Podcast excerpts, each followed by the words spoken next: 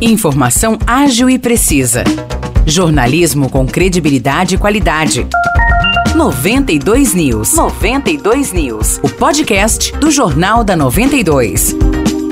Fala pessoal, tá começando mais um episódio do podcast 92 News. Eu sou Morris Projan e tô aqui novamente com o Nicolas Santos. Fala Nicolas, tudo certo? Fala Morris, oi pessoal, tudo certo? Vamos aí para o episódio desta terça-feira do podcast 92 News. Primeiro assunto de hoje é política, porque a Câmara Municipal de São João aprovou uma lei que autoriza que parte do dinheiro repassado pela Sabesp seja encaminhado para obras do conjunto habitacional do Jardim Guiomar Novaes. O valor a ser encaminhado será de 1 milhão e 800 mil reais. Essa quantia vai ser utilizada para construir a parte de abastecimento de água e saneamento básico do conjunto habitacional Guilmar Novaes. Mas o fato que causou discordância entre os vereadores é que existe um fundo de aproximadamente 26 milhões de reais repassado pela Sabesp e que é destinado à construção da represa na entrada de São João da Boa Vista. No entendimento do vereador Júnior Davan, com o projeto aprovado, fica mais difícil a construção da represa. Do outro lado, o vereador Rui Nova Onda, aliado da prefeita Terezinha, garantiu que o projeto aprovado não mexe no fundo reservado para as obras da represa no valor de 26 milhões de reais. Ainda falando de São João, a prefeitura e a Santa Casa Dona Carolina Malheiros assinaram um convênio para a construção da UTI neonatal. Essa assinatura aconteceu na última sexta-feira no gabinete do executivo. De acordo com a prefeita Terezinha, as obras começam em janeiro e têm o prazo de conclusão de oito meses. A construção vai custar 1 milhão 187 mil reais. Desse total, 840 mil foram repassados pela Câmara Municipal e o restante do valor vai ser repassado pela Prefeitura de São João. A prefeita também explicou que o valor de um milhão e meio de reais vindo de um financiamento federal aprovado no ano passado será utilizado para a compra de equipamentos. O Departamento de Cultura abriu as inscrições de eventos para 2024 nos teatros de São João da Boa Vista. Os interessados devem preencher um formulário de inscrição que está disponível em um link no Instagram do Departamento de Cultura. E é importante ter atenção, porque quem tiver interesse em promover eventos em parceria ou com apoio do Departamento de Cultura deve fazer a inscrição dentro de alguns prazos. Por exemplo, eventos que serão realizados em fevereiro e março do ano que vem devem ser inscritos até janeiro. Já aqueles que têm interesse apenas em alugar os teatros podem enviar o formulário em qualquer data. Falando agora de Espírito Santo do Pinhal, amanhã é aniversário do município e as comemorações já começam hoje. A partir das 6 horas da tarde, na Praça da Independência, será realizada uma edição especial da feira noturna.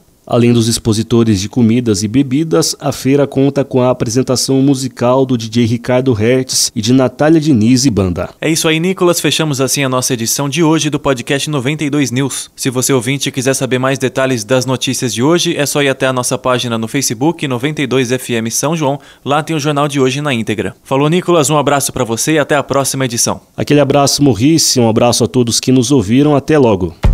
Para mais notícias de São João da Boa Vista e região, acesse 92fm São João.com.br ou siga 92fm São João nas redes sociais. 92